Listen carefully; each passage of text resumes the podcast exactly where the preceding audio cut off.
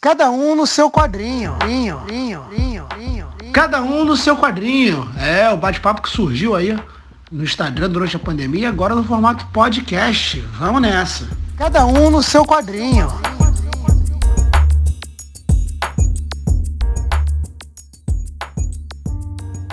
Fala, Ciro. Beleza, Beleza irmão? rapaz? Olha só, deixa eu só apontar para quem tá chegando. O Cisne é um grande amigo nosso, lá do, ele nasceu no Meta, agora. Ele nasceu não, mas viveu no Meta, pelo menos, agora tá lá na Ilha do Governador.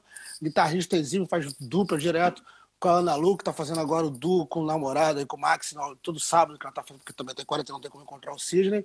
Mas tá aí, e também vários prêmio tracks e outras loucuras aí. Que o Cisne já tá, tá com alguma banda agora? Cara, tô com vários projetos. Vários projetos. Como é que tá isso aí? Toco no, no Electric Fish, que é uma banda de, de surf music, tipo Spy vs Spy, nessa onda de surf music australiano. Vivo da, vivo da música, né? Toco na noite. E aí tá parado, então, né? Então, Tô tá parado, trabalhando em produção em casa. Vamos mergulhar aqui um pouco na nossa viagem no tempo. Queria saber como é que você começou essa sua relação com os quadrinhos? É uma coisa desde pequeno? Você, você já era um pouco mais, tinha um pouco mais de idade? Como é que foi que isso começou? Cara, eu nem me lembro. É, foi uma coisa tão fundamental, tão, tão pequena que eu nem, nem lembro. Já sou um senhor de idade, né, cara? Eu sou de 78, né? Ah, ou seja, se eu não me lembro, o negócio começou lá em 80, 81. Antes de eu, de eu aprender ali, eu já pegava quadrinho já pra... Você era muito pequeno, mas você tem alguma lembrança, assim, de algum gibi na sua casa? Sei lá, qual é o primeiro gibi que você lembra? Assim, porra, eu lembro daquele ali, cara. Tinha aquela porra, ficou lá, eu tenho até hoje. Qual é a tua primeira lembrança, assim, dessa cara, parada?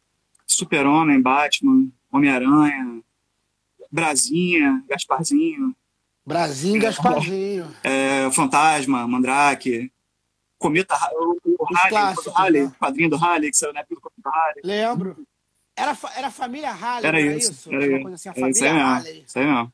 Eu acho que ninguém viu. Não, foi nublado. No dia, pelo menos no Caxambi, onde eu morava, tava nublado, todo mundo na rua. Me lembro como se fosse ontem, cara todo mundo na rua viu. eu acho que eu comecei por aí também. Eu lembro, eu lembro assim, eu lembro de aquela coisa bem pequena dos meus pais comprando Turma da Mônica e Disney para mim. Eu já comecei a, a, ler vorazmente, né? A, a, a, gostar de folhear. Mas em algum momento, assim, teve a coisa do, da cultura do super-herói que entrou mesmo. Eu lembro que foi até. A minha fase, eu lembro, eu lembro exatamente isso. Eu fui na, na casa de um amiguinho meu, filho de uma, filho de uma amiga da minha mãe, uma amiga da minha mãe, que era na Cidade de Deus. Aí eu fui lá, e aí o garoto tinha no quarto um Homem-Aranha, número 69, era até uma luta contra o Duende Macabro na capa. Eu lembro que foi ali, eu li a 69, já voltei para casa, comprei a 70, esperei sair a 61, que era do uniforme negro. Ele voltou na guerra, eu pirei naquilo, porque eu, eu tinha 9 anos, eu tô ingênuo, eu falei assim, cara, eu tô começando a de no momento histórico do Homem-Aranha, que ele tá tendo um uniforme negro que vai ser para sempre. Não é óbvio que ele vai ser para sempre, mas eu fico assim, caraca, como é que tu, essa coisa de super-herói, você lembra assim, mais ou menos como é que você começou essa relação? Assim, como, é que, como é que você começou a se antenar mais pra você falar, não, peraí, isso aqui eu quero saber mais disso aqui. Ah, cara, tipo, eu sempre gostei de super-herói, né, cara, desde moleque. Era, era o que eu queria ser, né? Eu queria ser um super-herói. Tinha fantasia do Batman, eu queria ser o Batman de qualquer jeito. Não quero. Gostava de desenhar. Agora com a minha filha eu tô retomando esse gosto por, por desenhar também. Gostava muito de desenhar. Ficava copiando as capas dos Pô, pode crer, cara. Mas, pô, eu amava, amo os quadrinhos dos anos 80, 90, super-herói, minha paixão eterna, vivo relendo. Pô, eu lembro, eu lembro duas coisas aqui dessa coisa de infância, que os quadrinhos de 89, assim, ainda tinha uma mania de tentar desenhar usando papel carbono. aí desenhava, aí manchava a porra do gibi, aí não tava nem aí. E aí também eu lembro que tinha uma época que nego ia pro Paraguai, em 89, 90, trazia umas canetas prateadas.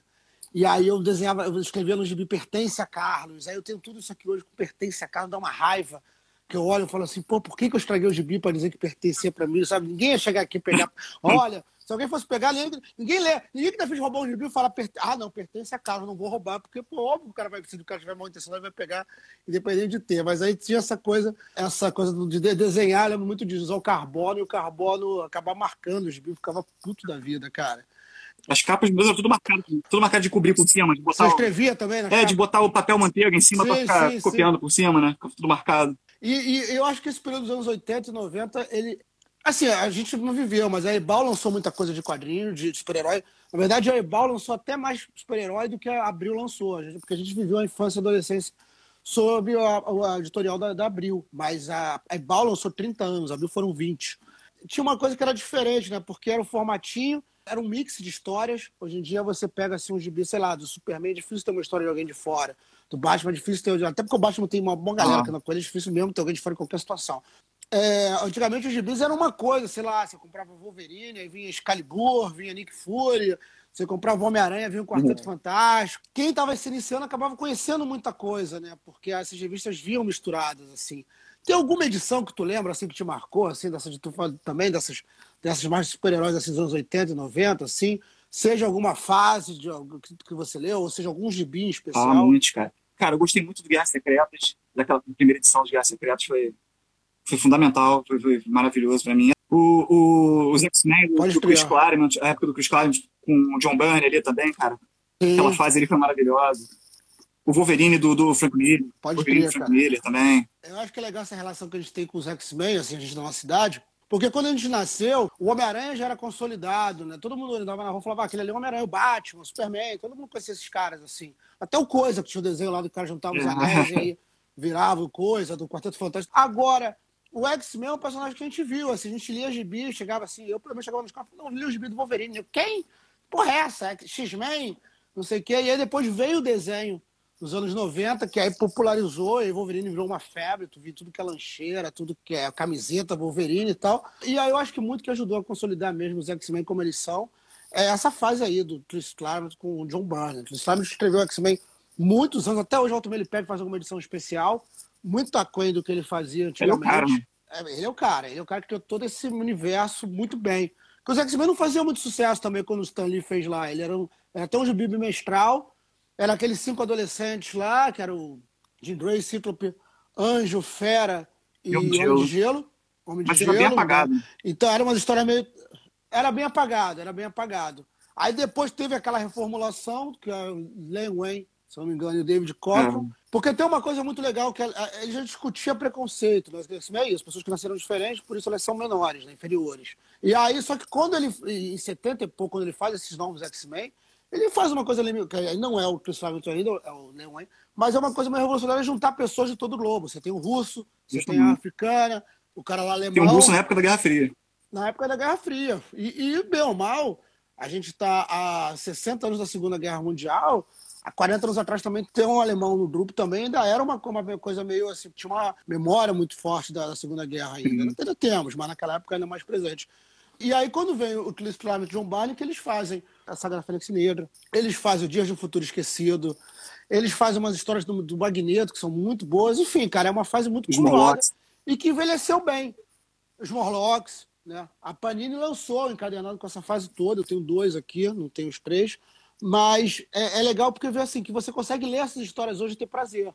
Tem algumas coisas dos anos 90, assim, da Image, que eu andei revisitando aqui, sim, que eu falei, puta, até mesmo alguma coisa dos X-Men ali, era do Apocalipse, Massacre, que você até lê porque você tem paixão, mas você entende que aquela história ali é meio. meio Nos 90 ficou mais visual, ficou um pouco mais visual, mais focado no visual do que no, no, na roteiro, no roteiro, né, cara? Deu uma guinada pra esse lado. É, é, a gente sempre fala aqui dessa coisa da época da Image, né? A gente falou isso aqui em outras edições. Mas é isso, né? Eram os caras que ditavam a regra do mercado. De Lee, Tony McFarlane, Rob Field, que era bem moleque na época. E os outros que também já viam bem Mark Silvestre. Eric Larsen. Então, assim, na época, os caras viravam lá pra, pra, na, na DC e na Marvel e falavam, emula esses caras, bicho, copia o que esses caras estão fazendo, que esses caras estão vendendo a rodo, estão ameaçando a gente, que também o Image surgiu com ameaça. A Marvel e a DC tinham hegemonia por anos, assim, sem ninguém nem fazia cosquinha nele, quando chega, neles, e quando chega Image, os caras, opa, peraí que essa garotada tá.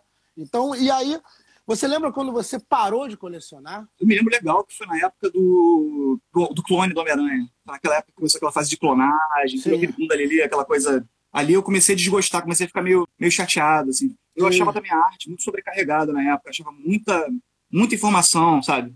Eu gostava mais, até a fase época também, de ler. Eu comecei a, a, perder um pouco o interesse, aí comecei a ler outras coisas. Comecei a ler mais vértigo, que eles chamam de quadrinho adulto, mas tudo quadrinho. Porque eu ia falar que, assim, a gente teve uma fase da editora Abril por muitos anos, e o gibi, acho que na fase final dele, custava dois e pouco, três e poucos reais. E aí a, a, a, Abril ela faz uma coisa totalmente diferente, que ela lança uma tal de uma linha premium. Isso acho que foi em 2000, 99, que os gibis eram formato americano, só que eram mais grossos e custavam 10 reais, 9,90.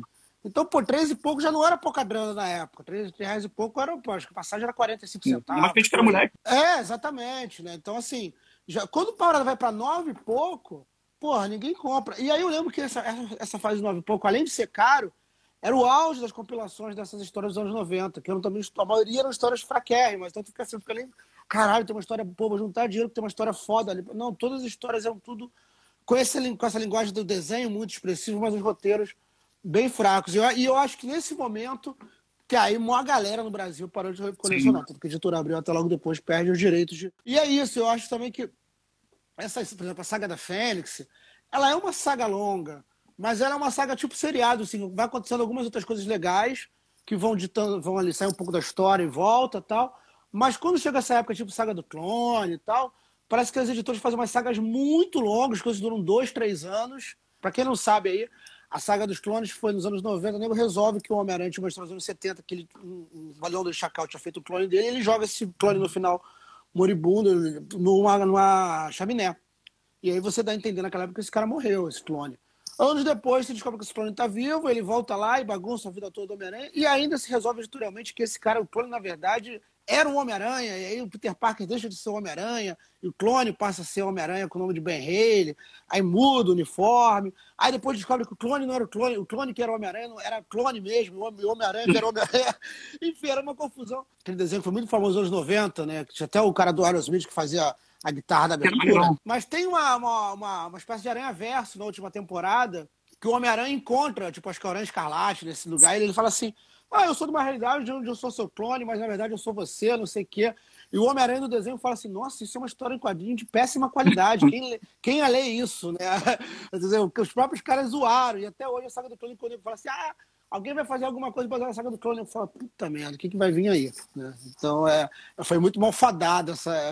Na época, de repente, moleque, nossa, o novo Homem-Aranha, mas olhando assim hoje, assim, mas e na prática ela foi ruim. Foi uma coisa muito pautada pela, pelo que o. pelo mercado, né, cara? Tipo, ficou demais, assim. Tudo bem, o mercado ele pauta as coisas, não adianta. Essa, essa quarentena também, eu comecei a muito arrumar minha coleção de gibizinhos, assim, peguei os gibizinhos, comecei a ficar botando, aí vendo, assim, isso aqui só faltam cinco números, porque eu emprestei para algum filho da puta que não devolveu, e dá vontade de não sebo só para ver se tem que completar a coleção essa quarentena ela, ela me deu um sentimento nerd, um pouco também, mas me deu um sentimento de finitude. Afinal, a gente está vivendo uma época que existe uma doença que pode nos matar. Sim, Parece uma história em quadrinho. Exatamente, uma história em quadrinho. É, é um filme do Jorge Romero, é, alguma coisa assim. assim. É, bateu alguma nostalgia com você nesse período de quarentena, assim, de pouco dessas leituras, cara, bateu, dessas, bateu. dessas coisas? Me deu muita vontade de, de reler o Conan, cara. Me deu, eu gosto muito de Conan também. Principalmente do, do John Buscema. Boa, cara o Conan vai lembrar que ele está ganhando um relançamento. Estava aqui em algum lugar, não sei onde está, mas ele está sendo na, publicado na, na, nas bancas, encadernado lá, com as histórias da Espada Selvagem de Conan. E ele voltou para a Marvel também. Então tem um gibi atual da Marvel fazendo Conan também.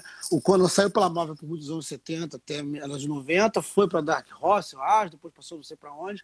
E a Marvel é, até botou, tem até uma equipe de Vingadores que tem o Conan. É mesmo, é, é Não deve ser. Né? Eu tô curioso pra ver Mas tem, tipo, Conan, Hulk, Feiticeiro Escarlate, sei lá, é uma, é uma meio que uma bagunça. Hércules, enfim. E foi um personagem que fez extremo sucesso no Brasil, né? Porque enquanto os anos 80 e 90, todos esses quadrinhos, a predominância deles era no formatinho, né?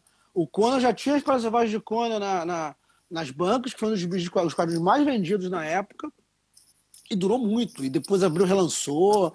E é muito legal, cara. Também são histórias muito divertidas. Eu acredito que As alguma capas, coisa cara, ou outra aquelas capas são seja um pouco datada, mas. E é legal, porque é, a gente acabou de falar da Image, assim, tipo, pô, ali eu tinha um excesso de desenho, e a gente está elogiando o Conan justamente pelo desenho do John Buscema, mas tem uma diferença, porque é um desenho.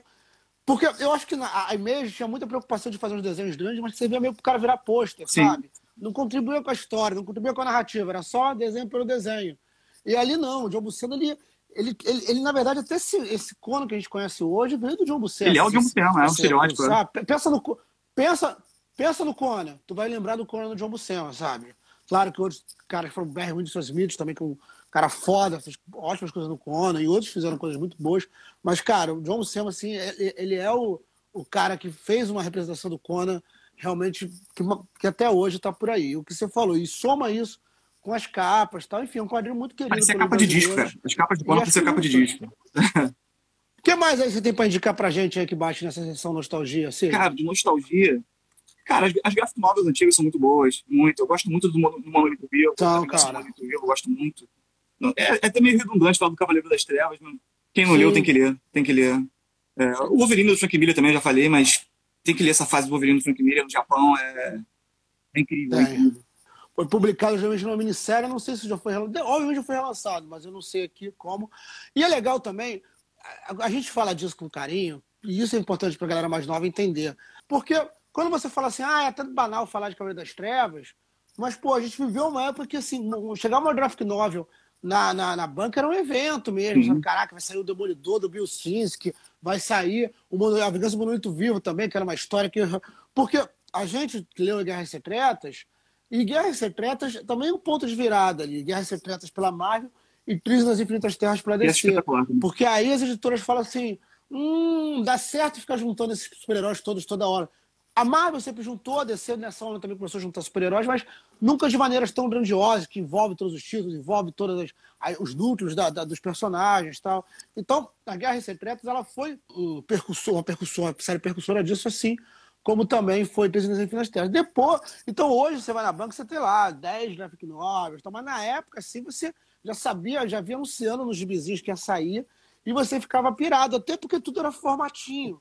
Então, quando a gente pegava essa graphic novel, era uma coisa que é. você folhe... o cheiro era gostoso, você ficava folheando, refolheando, os desenhos saltavam assim no o, Até o material gráfico era, era diferente, as o papel era diferente. Né? É verdade, era, era, era papel couché, esses, esses quadrinhos, como até hoje, né? Os quadrinhos de mensagem da Moreira, tudo papel jornal. Né? Então, esse, esse, já tinha esse acabamento na, na graphic novel, na graphic novel, assim, era muito gostoso, cara. E, e tiveram bons trabalhos na abril da graphic novel, ela, até fez dessa coisa uma coisa chamada Graphic Marvel, que aí saiu Mulher Hulk, saiu Nick Fury, é, Wolverine, enfim. O próprio Cavaleiro das Trevas, quando abriu ia publicar, abriu estava há um ano só com a DC Comics. Vinha Debal, né? Então tem uma relutância, assim, de porque, tanto que o quadrinhos da Abril serve para abrir o jovem. Tinha uma um corpo editorial da Abril que falava assim: não, de quadrinhos é coisa para crianças de 10 anos mesmo. E os caras, quando pegaram o Batman, o Cavaleiro falavam: cara, isso aqui não é para crianças de 10 anos, isso aqui não é. Vamos botar no formato, vamos lançar, vamos lançar isso aqui a Vera, como saiu lá fora, na gringa. E os caras vão e lançam. E aí também vira uma revolução editorial, porque aí o cara fala: opa, tá saindo Batman, já vendendo a Vera. O Watchmen vai na época, aí nego já se empolga a lançar V de Vingança e por aí vai formando esse mercado, que aí desemboca nos 90 com a Vertigo, sim, né, cara? Que aí no Vertigo, quando, você, quando as pessoas estavam se interessando um quadrinho super-heróis, o Brasil começava, de alguma forma, ainda que tímido, a oferecer mais essa opção de quadrinhos adultos, pela Vertigo e pelos graphic novels que se mantinham, né? Sim, cara? sim, verdade. A gente teve essa sorte, né, de, de, de quando, quando chegou aqui o Sandman, quando chegou o Hellblazer, assim, a gente já leu nesse formato, próximo do formato original, que é maravilhoso. Né? É, a única diferença é que o Sandman, como foi um sucesso logo de cara, ele, na sua primeira vez que foi publicado no Brasil, ele foi publicado na íntegra, né? Todos os fascículos, tá, tá, tá, tá, tá, tá, tá. O Hellblazer já começa aqui na fase do Garfienes, aí depois, enfim, só agora, anos depois, que a Panini tá botando tudo bonitinho, já tá quase no final, mas organizou toda a série do Hellblazer com todos os personagens, todos os roteiristas, encadernados bem, bem acabados. Começou também lançando papel jornal, depois botou em papel coucher. Então hoje, eu acho que até a geração de hoje que se interessar por quadrinhos tem um privilégio assim, de conseguir esses encadernados. Você tem aí, por exemplo, o Preacher, que também saiu todo bagunçado, a gente comentou semana passada com, com Arthur, né? saiu no, no Brasil, e agora, 10 anos atrás, que só que saiu encadernado. Mesma coisa o Hellblazer, Sim. que teve uma. uma... O Sandman não, o Sandman sempre teve, teve, o, teve a edição mensal, depois teve os encadernados da Conrad, depois o encadernadão. De, depois a Pixel chegou a lançar só os dois primeiros volumes de encadernado com a nova coloração, mas não vingou, perderam os direitos. Foi para abril que lançou a edição definitiva, em cinco volumes. Eram quatro, mas saiu cinco, quinto, com edições especiais que o New Gamer fez. É, e por fim, sai, é, agora está saindo também de novo nas bancas, Sandman encadernado por conta dos 30 anos do lançamento, que foi em, começou em 2018, né? Que faz 30 anos. Então, obviamente, acho que todos os programas que a gente falou de Sandman, pô, cara, fica a dica aí. Tem até um volume aqui, que é a Terra dos Sonhos que é o, aqui, ó, que é o terceiro volume. É demais. É, aqui é só de contos. Né? Ele está entre a casa. Esse, aqui, Terra dos Sonhos, está entre a, saga da Casa de Casa Bonecas, é... e o Estação das Brunas. Não, Casa de Bonecas, é aí, se você está procurando se mas nunca viu, você pode até ir por ali. É bom se pegar do início, que é uma saga toda amarradinha, mas saga, pô, essa marcou muito, cara. Aquele cara com molho, assim. É demais, demais. Tal, é demais. E a gente viu essa coisa da, da validação do quadrinho, né, cara? A gente acompanhou, porque o quadrinho ele era visto como uma arte, né, uma coisa que não, não é levada a sério, coisa de criança, né? E aos poucos, sim, da, da, arte contemporânea como uma coisa séria. é, é, o cinema abraçou Sim. o quadrinho, né? O, o, o, as outras artes foram, foram, assumindo mais o quadrinho sem medo de, de querer parecer infantil. Né? Isso foi. Exatamente. A gente acompanhou esse processo nessa. Eu sempre brinco, assim, eu, eu passo hoje em frente a essas academias, assim, tá sempre um cara saindo assim, bombadão, com a blusa do Homem de Ferro, do Capitão América e tal. Aí eu olho e falo assim, cara, antigamente esses caras, se eu me vissem com a blusa do Homem de Ferro, os caras me dar porrada. Né? Ah, leitor de quadrinho, filho da puta. Ia rolar um bullying, ia rolar um bullying. Sabe, não era... Ia, ia, ia, rolar um bullying, sabe? A galera dos quadrinhos era, era tipo assim, tu, na, na, tua sala de aula você tinha um ou dois caras que. Não que também hoje tem uma multidão de leitores, olha. Esses personagens são conhecidos pelas mídias como o cinema, a TV e o, e o videogame também, que são muito fortes hoje, esses personagens da mídia. Mas o que faz eles serem populares, a essência deles está no quadrinho, e, e os, os heróis que são mais populares em outras mídias são os que são são bem adaptados ao quadrinho, né? pega elementos do quadrinho e bota ali, geralmente quando as pessoas mudam totalmente. Pô, eu, eu para fazer esse trabalho aqui com vocês, o pessoal não acha que eu só sento e falo, mas eu, eu tô assistindo muitos canais de quadrinho, muitos podcasts, e é interessante ver o quanto tem milhares, né? O quanto, assim, se digita algum assunto, você tem 40, 50, 100 episódios só sobre aquele assunto. Alguns melhores, outros piores, alguns mais estudados, outros mais superficiais. Mas o quanto tem gente falando, o quanto, sei lá, você tem hoje uma experiência em São Paulo que é Comic Con Experience, sabe? Sim. Quando é que a gente, há 20 anos atrás, ia pensar? Se tinha. Eu lembro que eu fui ver o Jim Lee no Sesc Tijuca. Eu, eu fui também, eu fui. Né? Fui assim. no... Aí, tá vendo? sabe? Era um, caraca, o Jim Lee no Sesc Tijuca, porra, nunca. Sabe? E assim, não era um evento assim, tá? Foi no, no, no teatro, tava cheio, mas não tava assim também, uma coisa de, de dobrar o bar. É, a, gente era, a gente era quase como se secreto de leitores de quadrinhos, né? E era doido também, porque ainda assim as notícias rolavam, né? Eu, eu lembro, por exemplo, que demorou uns três anos aparecendo no Brasil. É, tinha um gap. Tinha um gap enorme, mas você sempre tinha aquele grupo de amigos que falava, aí, havia um cara aí chamado Cable, tal, pô, o cara vai botar pra quebrar. Aí você fala assim, pô, mas esse cara sabe, nego sabia de alguma forma, enfim.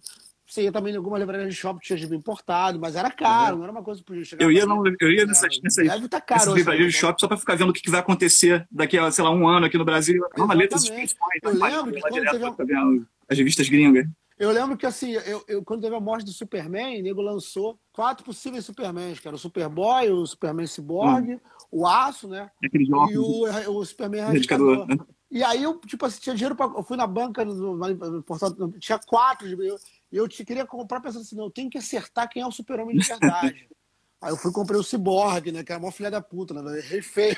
Não só comprei o errado, quer dizer, não tinha nenhum certo. Na verdade, não tinha nenhum certo, uma pegadinha. E eu ainda comprei o pior de todos, o cara que acaba lá com o Cidade de Lanterna Verde, que, que, porra, que é a maior filha da mãe, cara. Mas, enfim, mas é isso, são coisas do passado. Eu acho. Eu, eu, fiquei feliz quando você topou esse papo, porque eu sabia que seria um papo mesmo da gente mexer em gavetas velhas, sabe? E ao mesmo tempo você tem criança pequena em casa. Então eu pensei, pô, deve ser legal você atravessar gerações e você ver que você ainda tem um carinho com essa cultura.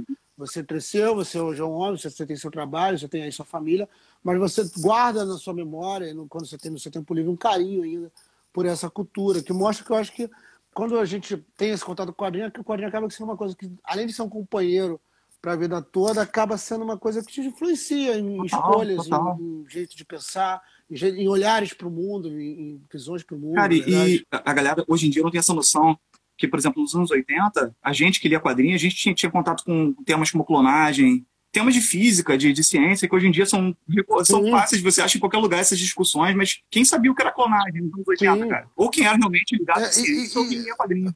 Não, e, e, e, como essas coisas foram também influenciando. Eu estava vendo uma matéria sobre os Vingadores Ultimato, né, que é o último filme dos Vingadores, e que tem uma coisa interessante, que o cara fala assim, pô, cara, se lá nos anos 80 o Claremont e o John Byrne não fizessem Futuro Esquecido, se lá nos anos 80 o Robert Zemeckis não fizesse a trilogia de Volta para o Futuro, esse filme não ia funcionar porque você tem que perder muito tempo explicando para as pessoas como é que funciona a viagem no tempo. A cultura pop ajudou a explicar certas coisas que foram usadas recorrentes na própria cultura Sim. pop, sabe? E, e, às vezes de forma muito... Essa, esse filme dos Vingadores Ultimato eu tenho algumas críticas a fazer, mas é um filme muito legal. Então, assim, no, apesar da viagem no tempo já estar tá 30 anos na cultura pop, alguém consegue pegar e usar de uma forma legal. Você Sim. fala, porra, que maneiro, o cara tá fazendo uma homenagem aí a todos os filmes. É.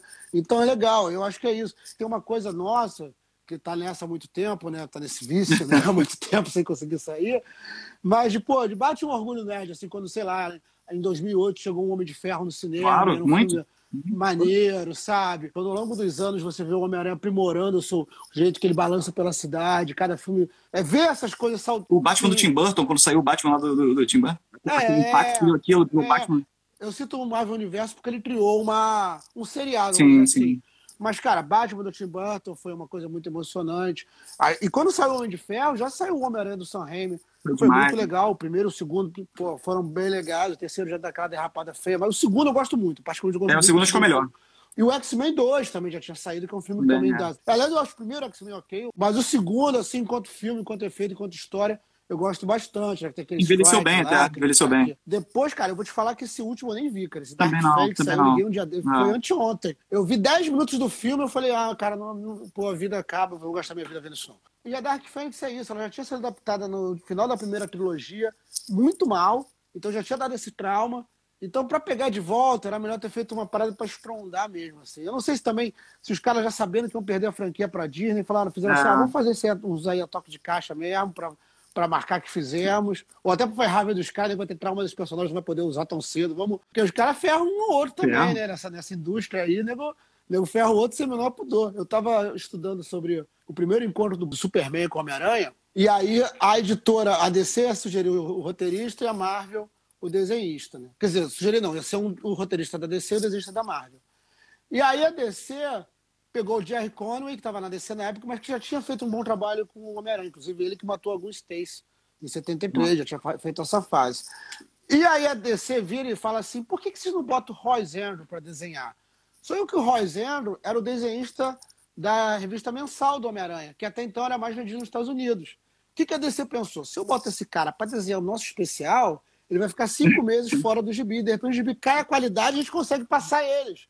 Então o cara passou ali um, um fair play dos caras, foi uma jogada de, tipo assim, de dar uma pernada nesses caras, achando achar que tá fazendo bem, mas tudo uma pernada. E o Roy Zendo, obviamente, não quis recusar de desenhar ali com esse encontro que foi icônico do Superman e do Homem-Aranha, que até hoje também é um gibi sim, bom sim. pra caramba. Eles têm treta até hoje, né, cara? Agora mesmo esse mês aí teve uma treta aí com. Que a DC fez um personagem idêntico ao Homem-Aranha. Você viu essa. Ah, eu, eu vi por alto, eu vi por alto. Mas existe. Na verdade, eles se reconciliam em alguns tempos, né? Na época lá desse encontro do Super-Homem e Homem-Aranha. Você teve logo um segundo encontro também do Super-Homem e do Homem-Aranha, nesse que eles enfrentam, se não me engano, o Octopus. Enfim, é... Eu vou me confundir. Vamos só deixar que teve dois. Teve o encontro do Hulk com o Batman, que pô, é um gibi bem legal. Quando com Thor, lembra? Quando com Thor também. Porque... Mas não foi quando não DC. Quando com Thor, mas era a mesma é. editora. Mas era a mesma editora, editora é. Era a mesma editora. E teve um encontro também dos X-Men com os Novos Titãs. E aí os caras começaram a preparar, preparar o que seria o grande filé, que era o encontro da Liga da Justiça com os Vingadores. Mas aí deu treta. Aí começou, aí, aí o clima azedou, ó, nunca mais vamos fazer nada junto, valeu, valeu, valeu, valeu.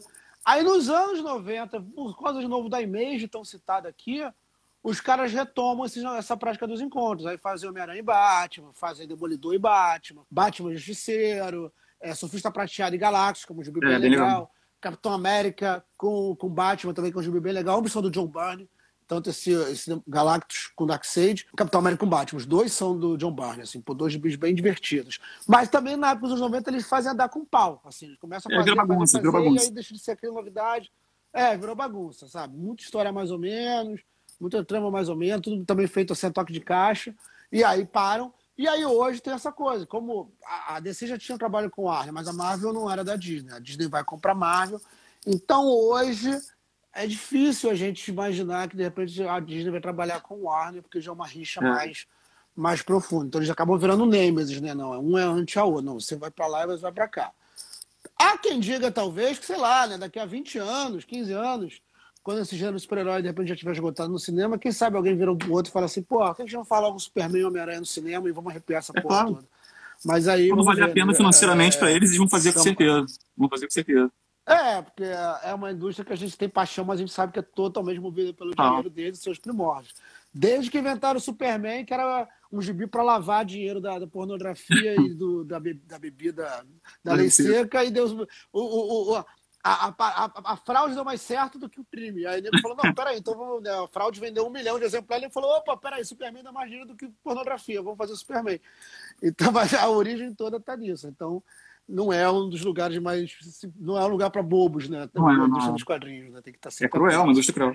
E, além do, da, desse, desse pack aí que você pegou do da Espada Selvagem de Conan, tem mais alguma coisa que você andou folheando aí por esses dias? É, a última saga que eu li completona, assim, do, do, do, início ao fim, foi Walking Dead, né, cara? Eu li Walking Dead do começo ao fim, aí eu falei, ah, cara, vou ler essa porra de novo. Pô, muito bom, essa porra toda de novo. Aí comecei, peguei pra começar a ler, mas aí eu eu entrei na vibe do Conan, aí fiquei lendo o Conan. Mas eu vou, vou reler o Walking Dead todo de novo, que é muito bom. Muito bom. Bom, galera, para quem, não, pra quem também estava em outro planeta, The Walking Dead é uma série de zumbis, né? Os mortos-vivos. Chegou a ser publicado no Brasil com os nomes mortos-vivos, mas depois, quando a Panini pegou os direitos, botou The Walking Dead para fazer remeter, remeter a série. Mas começou nos quadrinhos, depois virou uma série. A série, inclusive, da televisão tem a supervisão do próprio, em alguns roteiros, eu acho, do próprio Robert Kirkman. que criou o quadrinho, mas o quadrinho é, mas o quadrinho é insuperável, galera. Fica muito a dica aí se você não conheceu, se você não conhece. É a mesma coisa, saiu uma editora, a Panini começou a relançar, pegando a, a, a, o número que tinha parado, que era 20 e pouco, então ela voltou, mas também começou a republicar as primeiras edições. De repente, alguma coisa online. Claro, também se for procurar no pack da internet em algum lugar, vai achar, vale a pena ler, porque eu sou muito fã. Bom, eu trouxe aqui para te mostrar, para a gente terminar, dois clássicos da Marvel. Um é essa compilação aqui, chamada O que Aconteceria Se. Ah, isso é muito bom. Que traz umas histórias que é isso, eu trouxe pensando nisso. Cara, tu pirava quando tinha os bichos que tinha essa parada, o que Eu amava quando aparecia o vigia ali. O que aconteceria se? Era, era muito maneiro, né? Pra quem não conhece, o que aconteceria ser isso? Eles pegam grandes tramas da Marvel e dão um final diferente. Por exemplo, a capa mesmo mostra o que aconteceria ser o Homem-Aranha tentar entrasse no Quarteto Fantástico, viraria o Quinteto Fantástico.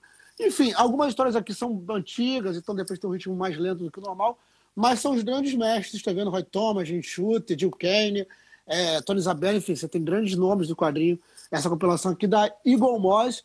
Mas essa série volta e meia, nego retoma. Eu acho que depois de um tempo isso começou a fazer muito trabalhar no próprio gibis, mensagens com realidade alternativa, realidade paralela, realidade e tal. Que isso aqui perdeu um pouco a magia, mas eu, cara, eu quando tinha o que é isso, quando eu vi o Vigia no. É. Caraca, e aparecia de surpresa, não tinha periodicidade, né? Do nada você estava lendo, lendo uma é, Superventuras é. Marvel, aparecia ele lá, né?